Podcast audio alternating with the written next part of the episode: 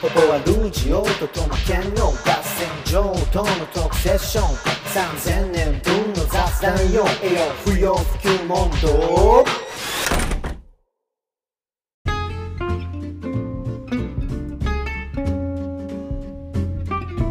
不要不急問答。じゃあ。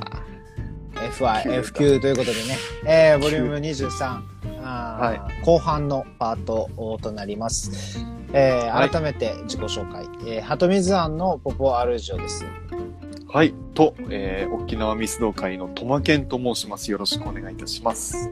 はい、今夜もよろしくお願いします。えーはということでですね、えー、不要不急問答、この番組では、えー日常にあふれるちょっとした問いっていうのを拾って、まあ、僕とトマケン二人で、えーああでもない、こうでもないと、まあ、問答、対話しています。えーまあ、僕ら二人が気になったことっていうのはもちろんのことなんですけど、まあ、皆さんからのちょっとした問いみたいなものも、あのえーっと、番組の SNS アカウントだったりとか、えー Google フォームで、えーっと、募集してますので、はい。えー実はよく分かってないけど、あのぼんやり、こう、なんていうんですかね、疑問に思ってることとか、流してきたけど、うん。引っかかってることだったりとか、あと、まあ、あの、個人的に抱えてる悩みみたいなものとか、あの、えーっと、ずっと思ってるけど、どっかで解決できたらなって思ってずっと、あの、保留になってる問いなどあればですね、あるいはまあ、昨日思ったこととかでもいいんですけど、おいいですね。お気軽に、えっと、ツイッターの方ですね、不要不急問答番組のアカウントとして、えっと、FYFQ、えー不要不急ですね、えー文字ってお FYFQ アンダーバー8103っていうアカウントで番組のツイッターアカウントだったりとか、あとはあの、それ以外、インスタだったりとか、Facebook の方は、えっと、8103ZUAN 8103ズアン、えー、はとみズアンのアカウントで、えーやってますので、えーまあコメント等々でいただけると嬉しいなと思っています。はい。はい。はい。でですね、えーそんな、あの、ちょっとした問いを拾って、えー話して考えてみようじゃないかとしている不要不急問答ですが、えーこの番組ですね、えー自然体会議の音声図書館の提供でお送りしております。えーはい自然体会議の音声図書館はオーガニック市場天仏さん主催のプロジェクトです。えー天仏さんのホームページの中にですね、プロジェクトページを設けていまして、えーそこで、えーこの番組以外のまあ、この番組を含めてですね、えっ、と、様々なポッドキャストを配信しています。えー過去文だったりとかアーカイブ文っていうのも、あの、格納されてたりとかするので、まあ、興味ある方はぜひアクセスしていただけるといいかなと思っています。よろしくお願いします。えーはいはい、お願いします。といったところでですね、えーっと、不要不急問答、えーボリューム23の後半というところで、えーっと、前半は、あの、優しいってなんだろうみたいな、すげえざっくり言うと、あの、話を。を、はい、はいこの前に、えーさせていただいてましたが、まあ、後半ですね、えっと、僕からのテーマ持ち寄りとして、えっと、はいあの、テーマを改めてですね、えっと、後半戦という形を取らせていただければなと思ってます。で、えーっと、ちょっとこの前回の収録回、えーボリューム22で、えっと、なんだっけな、その、ボスの話みたいなのってあったじゃないですか。ボスの話。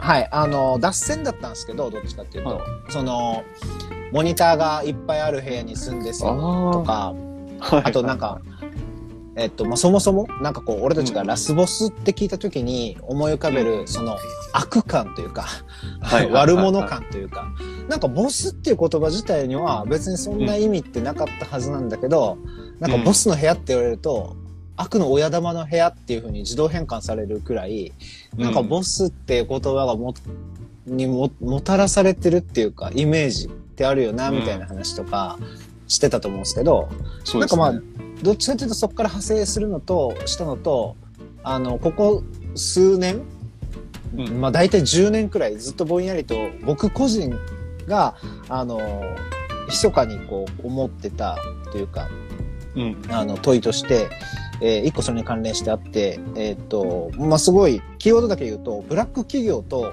ダークモードっていうキーワードで、ちょっと後半戦進めていきたいなと思っています。でまあ、どういうことかというと、ブラック企業に関してはね、もう説明するまでもなく、あの、うん。なんかこう、老化法とかスレスレだったり、えーうん。ギリギリアウトだったり、あるいは明らかにアウトだったりっていうのも含めて、えー日本ではこう、ブラック企業っていう言葉が、まあ、なんていうんですかね、使われてますよね。そうですね。うんうんだけど、ブラック企業ってなんやねんみたいな。まず。そもそもあー言葉としてね。うん。そうそうそう。それってなんか、えーっと、まあ、もはや言うまでもなく、言うまでもなくっていうか、今までそ、そこにまで、細かいところまで突っ込むつもりないけど、まあうん、黒、ブラック、黒が悪い、まあ、これはギリギリわかるにしても、うんあのーそれブラック企業って言われてる企業って、ブラックとかっていうよりも、ただの違法な企業っていうか、それ、うんうんなんか、うんうん脱法とか違法とか、そのラインなんじゃないのかなみたいな。なんかブラック企業っていう言い方が若干かっこよすぎるんじゃないか問題みたいな。ああ、なるほど。そういう変換しなくていい、する必要あるかねみたいな。そうそうそうそうそもそもとして。うんう。ん。まあ、あの、どうやらいろいろこう調べてみると、あの、うん。変遷的には、あの、うん。なんていうの、もちろんね、かっこよく言おうと思って、その、あの、労基ギリギリのあかん企業のうん。言い方として、かっこいい言い方をブラック企業として提唱しようみたいな話はもちろんなく、まあまあどっちかというとこう、あの、ブラックリストとか、あの、悪いものっていうイメージをそのまま踏襲する形で、えっと、うん。良くない企業というか、あの、労働環境とか雇用形態が良くないことを指してブラックって関したんだと思うけど、なんかさ、あのーこれ肌感の問題、肌感の話で恐縮なんだけど、なんかかつてほどさ、ブラックイコールバットっていうような文脈は、やっぱり弱ってきてると思うんですよ。うん。うん。うん。なんかさっきは、その、まあ、黒が悪いんだろうなっていうのが分からんでもないって言ったけど、はい。それってなんかこう世代的な部分もあって、あの、多分、今時の、うん。なんていうのかな、例えば10代とか20代とのお若い人たちにとっての、そのブラックイコールバットの印象の結びつき具合と、うん、俺らだったりとか、俺らよりもうちょっと上の世代にとってのそれって、なんか全然ギャップしてるだろうなと思ってるんですよね。ああ、なるほど。うんう。うんん。なんかブラックリストって言葉自体も、そんなもんなんか聞かなくなったというか、俺がい一時的に聞聞く時期が長か、多かったのかもしれないんだけど、かつて。うんうんなんか黒いからって言って悪いとか、白いからって言っていいっていうのって、例えばい、もはやブラック企業以外で、ブラックが悪いとして使われることってないんじゃないかなと思ってるんですよ。うん。うん、なるほど。うんうん。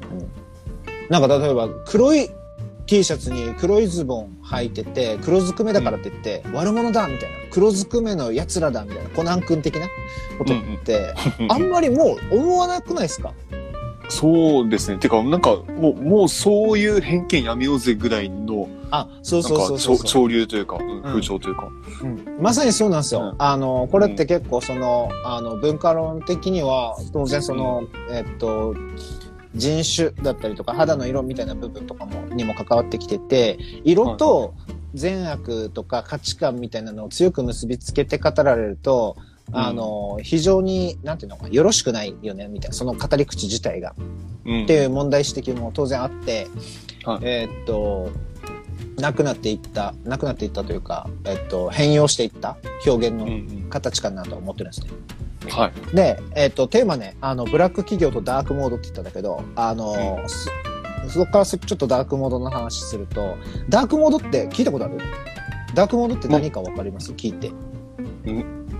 なん、なんとなくぐらいです。なんかその言葉をちゃんと使ったことも、ちゃんと聞いたこともないですけど、正直。うんうんうんうん。なんとなくこういうことかなって、良くないものを指すのかなみたいな、っていうイメージがあります。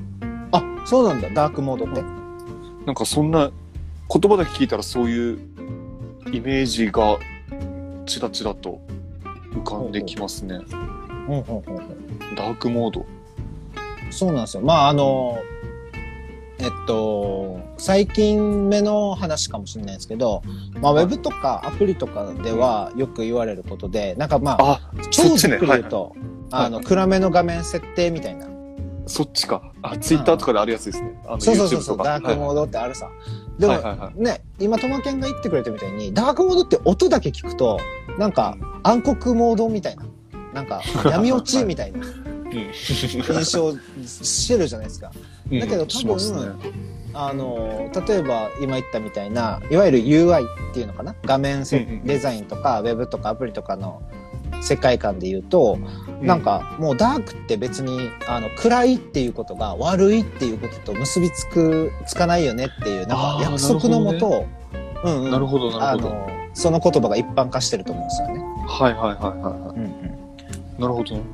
だからこれってえっとある意味このなんていうのかなブラック企業っていう言葉が成り立ちうる時代とダークモードっていう言葉が成り立ちうる時代って実は何ある一定の境目を挟んであの、うん。前の時代と後の時代のこの境目にで同居してる言葉は2つなんじゃないかなと思ってて。は要はブラック企業といってそれに善悪が含まれてる暗喩されてるあ状態。を、あのなんていうのかな前提にできた時代と、えーっと、はいはい。ダークモードが別にあのこれは邪悪なモードだっていうようになってない、つまり暗喩を含まない。ダークといえばダーク。うん。ただただあのし明るいに対して暗いっていう状態をフラットに表す言葉なんだっていう風な、あの言い回しとか約束が通用する時代。うんうんうんその境目の時代だからこそこの2つの言葉が同じくらいのパワーというか正当性を持って存在してるんだろうなっていうこうげ現代の暗喩についてちょっと考えたんですよねだからブラック企業とダークモードみたいな話でうん。はいはいはい。その、しかも無意識に使い分けてますからね、僕らは。それを。そうそうそうそうブラック企業的な分分体の時にはちゃんとブラックに、あの悪という意味まで込めてるんだけどはい。あのあツイッターダークモードで使ってるんだっていう時のダークモードのダークには別に良し悪しとか善悪うん。の、あの、なんていうのかな、価値までは付与してないっていう文体を使い分けてるよね。うん多分それ境目だからなんですよね、きっとね。ねそのうち、ブラック企業的な文体からダークモード的な文体に、まあ、移行していくんだろうなっていうのは、今思ってるところではあるですね。そうですね。うんうん。まあ、それがいいか悪いかは、ちょっとなかなか評価するの難しいんだけど、うんうん。確かにな。そう、っていうさ、あの、今、はい自分で言っても思ったんだけど、いいか悪いかは別としてって、めっちゃみんな言うと思うんだけど、めっちゃ言う。うん。なんか、このモードなんですよね。ダークモードって。いいか悪いかではなくて、ただ単純に暗い。ただ純粋にそういう事実があるよね。いいか悪いかは別として。なんかみんなずずっとさ、いいか悪いかの評価を割と、なんていうのかな。こう、スルッとさ、あの、うん保留にできる確かに。のも、なんか、うん いいか悪いかは別としてあるよなとは思う、うんうんうん思うんですよ。まあそうですよね。うんまあでもなんか、いい悪いって言っちゃったら、なんか、なんかそこに責任が生じる話とか、うんまあまあ対立がね、生まれたりとかもするからね。うん。でも確かにそれちょっと思ったことあるな。あの、もうやったことないけど、ポケモンのうん。なんか、ブラックホワイトみたいな、うん。あるじゃないですか、その、ゴールドシルバーみたいなノリで。はいはいはいはい。はい。で、あの、それ、えっと、本当に僕、これ本当しょうもない話なんですけど、あの、僕実はその、小学校2年生か3年生ぐらいの時に、うん。いつかは絶対ポケモンの黒と白が出るなってずっと考えてたんですよ。でも、あの、小学校高学年ぐらいになったタイミングで、うん。いや、出ねえなってなったんですね、一回。で、なぜ思ったかっていうと、その、その頃まだあの、刑事ドラマがすごいテレビに流れてて、あの、はぐれ刑事警部純情派みたいな、なんか、はいはい。はみ出し警部とか。安浦警部的なやつとか。そうです。ねはいはいはい。とか、夏。まあまあ、はい。そういうのがまだまだい、うんうん。テレビでいっぱい流れてて、でうんうん。その作中に出てくる表現で、あいつは黒だとか、あいつは白だみたいな、はいはいはいはい。はあいつはアリバイがあるから白だとか、い。うん、そうだね。確実に黒だけどまだ落ちないとか、なんかそういう話がたくさんあっ話？セリフがたくさんあって、うんうんだから黒が悪い、白が良いみたいな、うん。うん。まあ前回の丸抜丸抜じゃないけど、黒が、うん。えっ、と、ネガティブで、丸がポジティブで、とか、うんうん。黒が悪魔で白が天使でとか、うん。あ、の、そういう認識が、あの、僕の中ではまだまだ根ず、根深く残ってたんですよ。いやいや、残ってたと思いますよ、当時だったらまだね。そうそうだからポケモンの黒と白っていうのも、いや、絶対出ねえなってその時思ったけども、はいはいはい。その十数年後に出たんですよね。あるんだ。その、はその、その時、トマケン少年が思ったことってあれだよね。要は、ゴールド、シルバーとか、あるいはレッド、グリーンみたいに、あの、はいフラットに、あの、こう、並列に、あの、並び売る？二つじゃないよな、みたいな。その白と黒だったら善悪っていうのが伴うから、なんか、い。うん。えっと、いい悪い、あるいは上下みたいなのが生まれてしまうんじゃないかって思ったから、ないはずだと思ったけど、ってことだよね。そうなんですね。うん。ポケットモンスター、ホワイトとかブラックとかがあるわけ？ありま、あり、あれ、ありますっていうか、ある前提でも話したんですけど、あやったことないから今急になんかそう言われると自信なくしました。やばいやばい。あれ、あれよな。なんか最近そういうの多いんだよな、ちょっと。脳が。そうだね。あ、あるのかもしれない。2015年だか6年だか4年だか、そんぐらいのタイミングで出てなかったかな。ああるある。2010年に、全然前やし。えっとブラックホワイトっていうのが DS、はい任天堂 DS 用のソフトあで出てるね。あ、そうだそうだ。そうそうそうそうそう。そうなんですよ。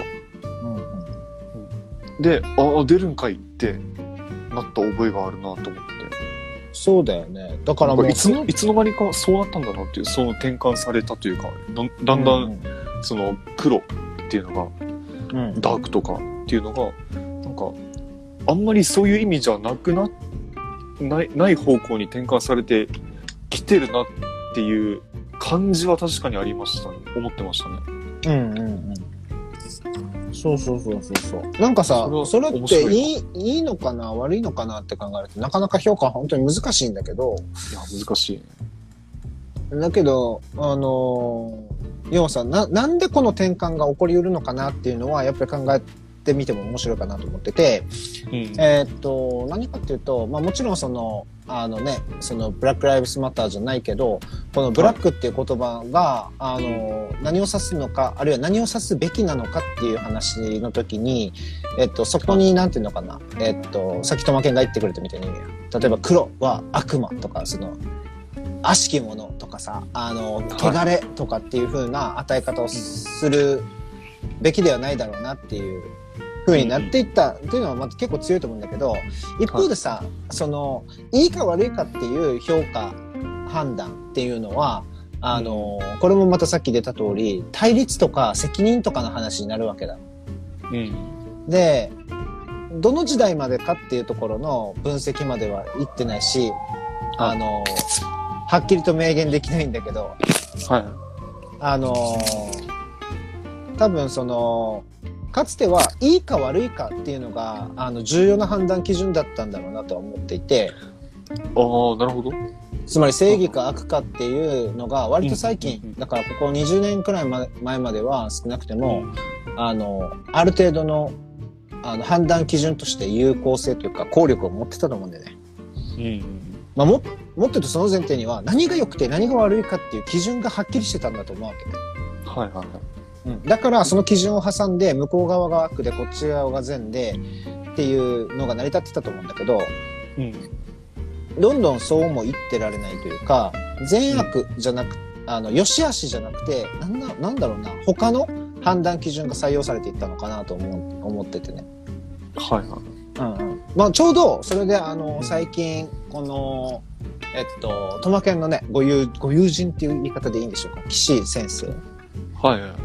の、あの、ツイッターの、えっと、リツイートか何かで見かけた記事があって、あの、詳細な内容には、ちょっとなかなか責任が取れないので触れられないんだけど、うん。あの、要はそこで書かれてたの、何があの書かれてたかっていうと、あの、えっとね、あの、そのイデオロギーの対立じゃなくて、要は政治的対立じゃなくて、経済合理性で判断していけば、もっとうん話シンプルなんじゃない？みたいなはいはいはいはいはい。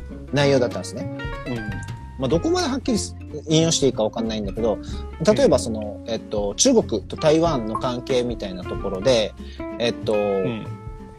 まあ、その話者というか書き手の人は中国のあの方だったんだけど、はいそのいやそのイデロイデオロギーの対立で、えーっと中国と台湾が関係を、あのうん。バチバチしちゃって、えーっと、するくらいだったらもうちょっと経済合理性であの手結んだ方が、あのなんていうのかな得じゃね？みたいな話で、まあ結びついていけばいいんじゃない、うん。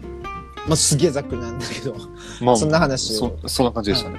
されてて、で、それってい一方では、あの、確かにイデオロギー対立を乗り越えて、えっと、他の合理性で結びつくっていうのはありなんだけど、だけど、これってイデオロギーの差を乗り越えるってそんな単純な話でもなくて、えっと、対立することをやめられない理由っていうのも、うん。いいか悪い、いいか悪いか含めた状態であると思うんですよね。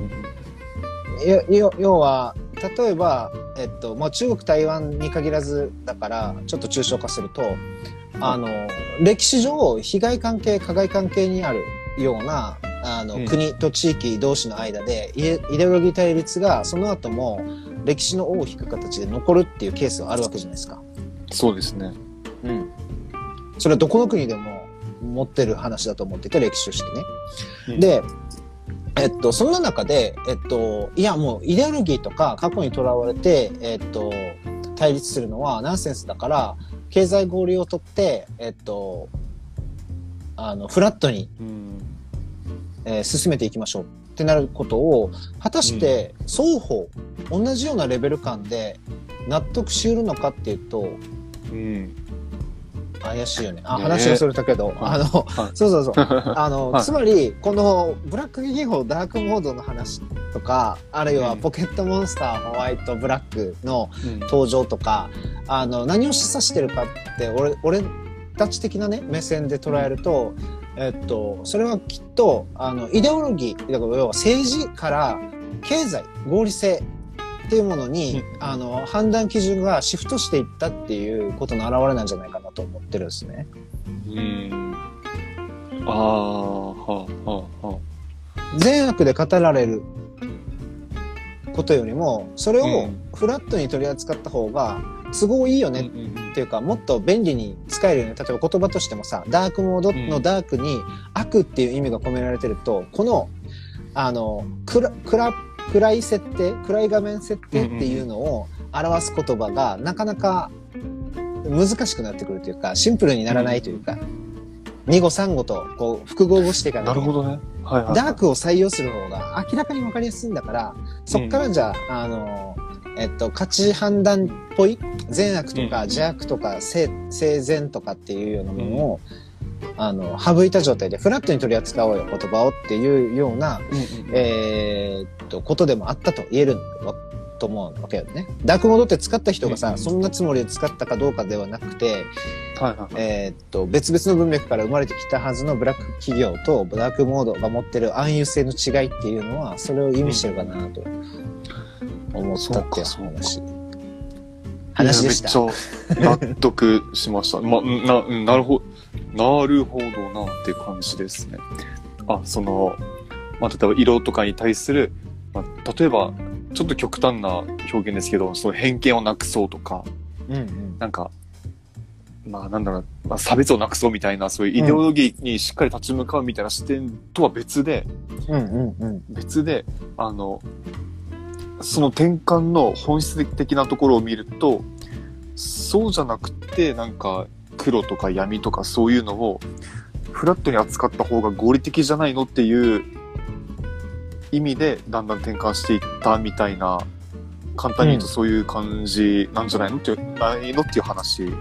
そうだねなんか、ねあのー今今も、そのブラック企業とダークモードっていう言葉が、まあ、同じくらいっていうか、同じように飛び交ってる以上は、さっきもうん。冒頭でも伝え、話した通り、まあ、過渡期ではあると思うんだよね。で、結果として、その、も、元の、その、えっと、意味合いが深いというか、多い、あの、はいはい。言葉の使い方に戻るのか、それともやっぱりそのうん。フラット化されていく、あの、和法というか文体にこのまま加速していくのかっていうのは分かんないけど多分それが両立してる状態ではあるんだろうなと思ってて、あなるほどな。うんうん、だからねあのそうこのことを話そうと思って多分1週間くらい、えーっとテーマここれかなと思って思ってた思っててで、はいえーっとさっきも触れたんだけどいいか悪いかは別としてっていうこの言葉にかなり俺,、俺もそうだしみんなももしかしたら頼ってきたと思うんだよね。自覚はしてないと思うんだけど、俺もそうだったし。うん。だけどいいか悪いかは置いといていいのかっていう。うん。のは実は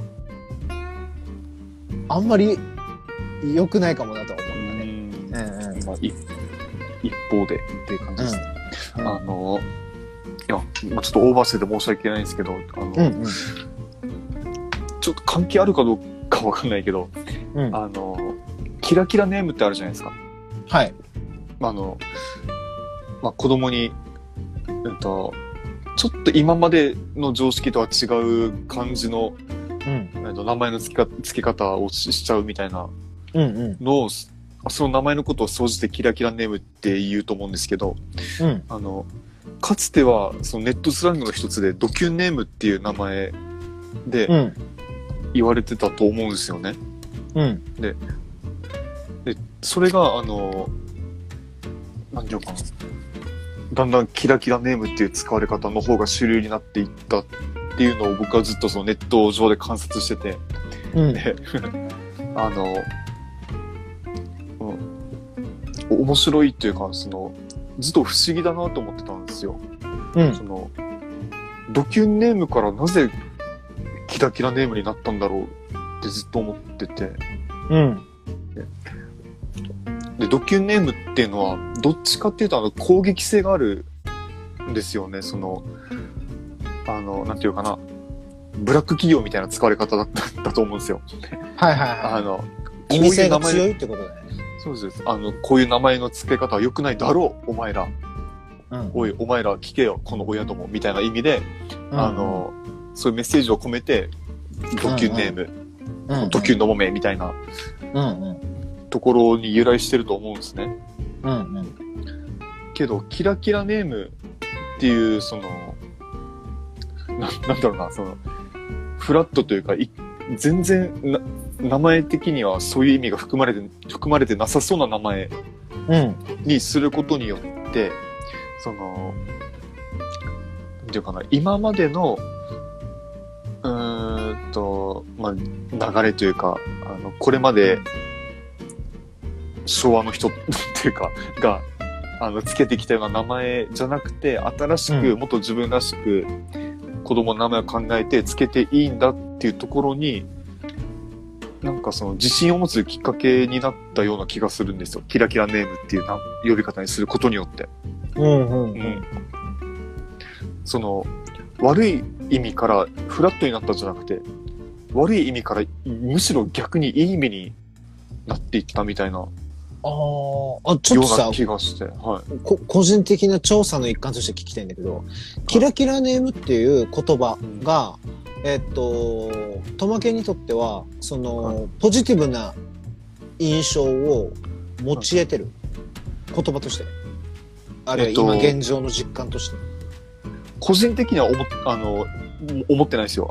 うんうん あの、いや、その、どう過ぎたものだったら、うん。それは子供にとってよ、子供っていうかその人にとって良くないよねっては思うので、うんあの、必ずしもいいものとは思ってはないです、正う直。ん。なるほど。なんかさ、けあの、俺の、あの、立ち位置が、あの、ある程度のその偏りを持ってるからかもしれないんだけど、いキラキラネームっていう語、言葉自体が、あの、出てきた当初から、なんか、あの、かっこ笑いを、あの、含むような使われ方だった気がするんですよ。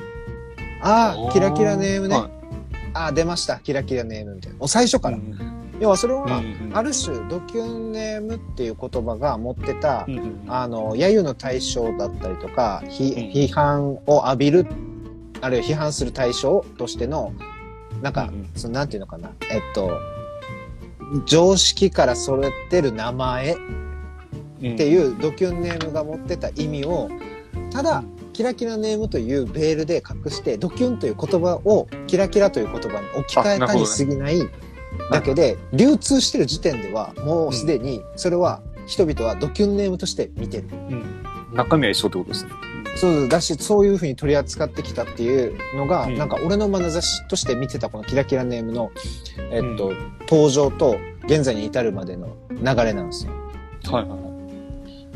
だから、い意外と、なんていうのかな、その言葉を変えて、えっと、キラキラネームが、なんていうのかな、ん。あの、フラットに、いや、それをね、あの、ひ否定してるわけじゃなくて、フラットにないしは、あの、いい言葉として作用していたのかっていうのが、ちょっと気になって、もしかしたらそれは俺が偏ってるのか、トマケン的には、いや、キラキラネームって必ずしもそんなネガティブなもう話だけじゃなかったっすよ、みたいなことなのか、ちょっとそこで今聞いちゃったんだけど、ああ、なるほどね。ああ、確かに、それもすごくありますね。うんうんうん。そそれもあるし、あの、やっぱ僕の記憶では、っていうか僕が見てた中では、うんうん。うんと、キラキラネームってどどっちかというとドキュンネームに対する対抗策みたいなスタートだったように、おーではそんな気がするんですよ。僕ちゃんと調べてないですけど、すいません。うんうんその、うーん、その対抗策っていうのは、な、中身も違うっていう意味？それとも、ワーディングとして、何と評するかの候補案みたいな？そうですね。あ、うーん。えっ、と、じゃあ、ドキュンネームって呼ぶのが、うんえっ、と、周りだとしたら、うん。キラキラネームって呼ぶのは親、当事者みたいなああ、はいはい。ところで、始まったようなのをはいちらほらと見てたんですけど、僕は。はいはい要は、俺はうるさいんじゃなくて元気なんだっていうような カウンターだったってことね。そうですね。うん。でも今、うん、あ、そうだな。あ、でもそうか、今もそうですよね、なんか。いやいや、キラキラネームなんてやめなよみたいな、そうそうそう。の方が、まあまあまあ確かに、そうですよね。そうでもそうかそうか。じゃあこれはちょっと僕の認識が多分違いますね。あ、いやというか、そのキラキラネーム、ドキュンネームがキラキラネームっていう風にうん形を変えたけど、結局、その形が変わっても、眼差す他者の目線っていうもの、まあもっと言うと、はいすごく単純化すると、その冷ややかな目っていうのは別に変わらないわけだ。そのラベルがドキュンネームだったとしても、キラキラネームというラベルだったとしても。はいはい。えー、だからなんかこう、フラットにできないものっていうのはあるだろうなとは思うんだよね。うん。うん。その言い方を変えても、うん。実は解決してない。例えば、うん。まあ、あの、擁護するとかしないとかっていう話じゃなくて、その、いろんな名前の付け方があっていいという立場に、例えばさ、いわゆるドキュンネーム、あるいはキラキラネームであったとしても、えーっと、それは、なんていうの、簡単に、単純に、揶揄できないと思うわけさ。はいはい。だから、あの、一方的な、あの、例えばなんだろうな、あの、すげえ言い方悪いけど、あの、なんていうのかな。まあいいや、別にドキュンネームっていう言葉が持ってる強烈な言葉自体の響きよりも、キラキラネームって置き換える方が、なんかその、名付けの、えっと、自由さとか、親がどこまで子供に名前を、どんな名前を付けれるかっていう話とかの選択肢が広がったりとか、なんか、あるさ。だって名前の付け方っていうのはさ、実際時代とともに変遷していってるわけだから、そうですね。トマケンだって、おやっさんだってさ、本名は、あの、じゃあ100年前にもありえたか、200年前にもありえたかって言ってありえないわけだ。うん。俺らの本名だってね。だから、変化はするから、それ自体は止められないんだけど、それをドキュンネームと呼ぶより、キラキラネームと呼んだ方がうん。いいよな、とかもあるわけじゃんね。言葉を、なんていうのかな、リワーディングっていうか、することで、はいはいすなんていうのかな。えっと、正しく評価できるみたいうん。な。あこともあるかなと。これ、そうです。なんか、前回、前々回も似たようなことを話した気がするんですけど、その言葉の持つ意味を、とちゃんと向き合おうよみたいなところで、うんそ、の、あんかい例えばいじめとか、うんうん。うん、そのいじめっていう言い方で包括するから良くないよねみたいなうん。のがあったりとか、うん。まあ、台風とかもそうでしたよね。そうなんだよねよね。いやー、ダメだな、ダメだなっていうのは、なんか、はい今日このペースでいくと、あの、全然前半と後半で割り切れないんで、あの、あぜひ、なんかこの、今日、あの、ある意味その脱線的に出てきたドッキュンネームとかキラキラネームとか、うん。あの、まあ、言い回しを変えていくみたいな、まあ、前回も話に出てたようないじめ、えー前々回も話に出てたようないじめとかもそうだけど、なんかこの、えっと、暗喩めいた言い方によって、薄まることと守られることみたいなのがあるとは思うわけ。まあ今出てきたいじめとか、あの、その、に関しては、間違いなくその曖昧にすることで隠されてしまうものが出てくると思うんだけど、それは良くないケースだよね。えーはい。だけど、まあ、ドキュンネーム、キラキラネームはさておき、他にも、この言い回しで曖昧にされることで、むしろうんうん。そのおかげで守れるものっていうのもあるんじゃないかなと思っていて、うんうんちょっと今回は予告じみた話になっちゃうんだけど、次回ちょっとその辺のあたりをうん。うんがっつり話す回って銘打ってもいいかもなと。そうですね。これ、うん。ちゃんと明らかにしたいな。うん。明らかにしたいと思う。そうだね。うん。なので、えっと、まあ、俺もとまけんもちょっとそこについてテーマを持って宿題で持ち帰るんだけど、まあ、あの、は聞いてる皆さんもですね、つまりこういうことかなと。えっと、はその言葉、他の言い方でも良くない？というか、他の言い方にした方が良くない？って思うこと。まあ、例えば、えっと、いじめってひらがなで、あの、なんかなんとも柔らかいような 印象を持つ字面で書くべきじゃなく、やっぱりその、えっと、集団暴行なのか、あるいは、うんうんうんえっと、えっと、なんだろうな、関係性の暴力とかなのか、わかんないけど、その、どうリワードするかっていうのは、検討の余地あるにしても、この言い方のまま、現行の言い方のままでは、あの、全然手をなさないよなって思ううもの。はい。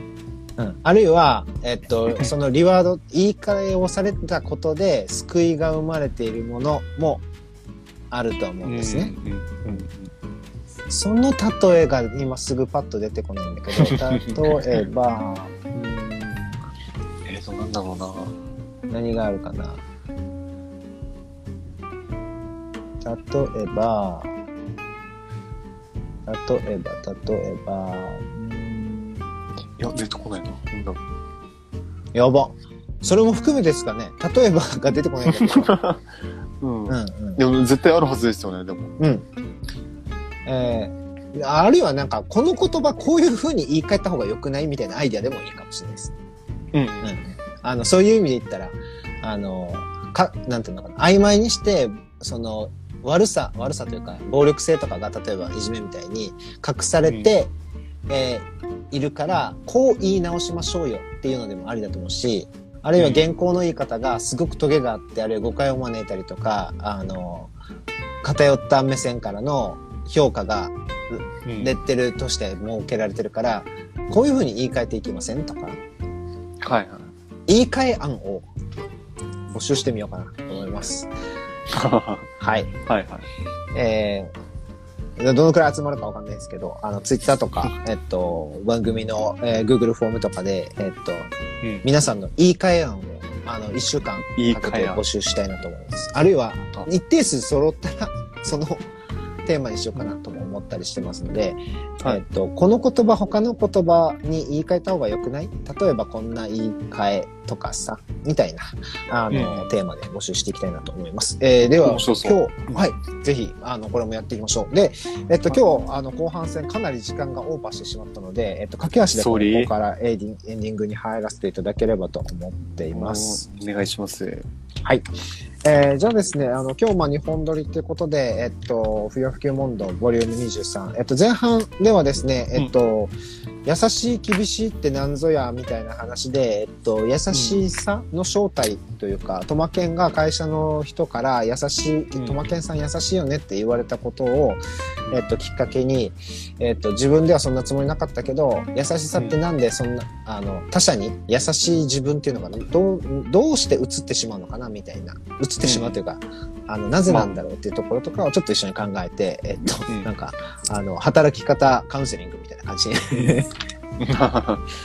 前半。で、後半このパートでは、えっと、ブラック企業とダークモードっていうテーマを元に、うん。まあそうですね。ブラックっていう言葉だったりダークっていう言葉だったりが持ってた持ってたり持ってるとされてきたような意味性。うん。例えばブラック企業でいう時のブラックって悪い悪とかっていう意味だけど、えっと昨今ウェブとかアプリとかの UI 画面デザインとかで言われてるダークモードにはもちろんそこには邪悪という意味までは含まれていないわけだ。えーというふうにあの文体がフラットになっていくあの言い換えの現象からちょっとなんか社会のパラダイムシフトも含まれてたんじゃないかなみたいなことを半ば妄想半分で、えっと、話していました。うんえーということといったあたりでですね、不要不急問答、あのー回を増すごとに、えっと、どういう場なのかわからないけど、流度がすごいバラバラみたいな。あの、うん大きいテーマも設ける時もあるし、あの、今回みたいに、えっと、うん粗雑なというか、些細なテーマで、えーしかもなんか別に結論じみた何かに到達するわけじゃなくて、ただ時間が来たから、まあ、そんな感じでっていう、あの、うん引き続きまた話しましょうみたいな。はあの、話ができるといいかなと思っています。はい。えー、ということでですね、あの、今回、えっ、と、収録した分っていうのは、あの、8月4日、あ今週の水曜日と、それから8月6日金曜日に前半後半分を分けて、ポッドキャストで配信していきます。えー、で、はいえっ、と、ですので、そちらも、あの、改めてチェックしていただけるといいなと思ってますし、えっ、と、次回の公開収録は、えっ、と、定例なので、8月9日月曜日、えーこの時間うん23時からインスタのライブにて行っています。では、あの、引き続きお便りも、えっ、と、お待ちしてますので、えっ、と、皆さん、何卒よろしくお願いします。よろしくお願いします。えーといったところで、えー不要不急問答、この番組はですね、えー自然体会議の音声図書館の提供でお送りしています。えー自然体会議の音声図書館は、オーガニック市場天仏さん主催のプロジェクトで、えっ、と、天仏さんホームページ内にあるプロジェクトページで、えっ、と、まあ、この番組、えー含めですね、様々なポッドキャストを配信しています。えー当番組の過去分もちろんアーカイブされてますので、えー興味のある方はあそちらにもぜひアクセスしてください。えーといったところで、えー不要不急問答、おボリューム23、この辺で、えー締めたいと思います。えーお相手は、はいポポアルージオと、トマケンでした。どうもありがとうございました。はい、ありがとうございました。See you! See you later again.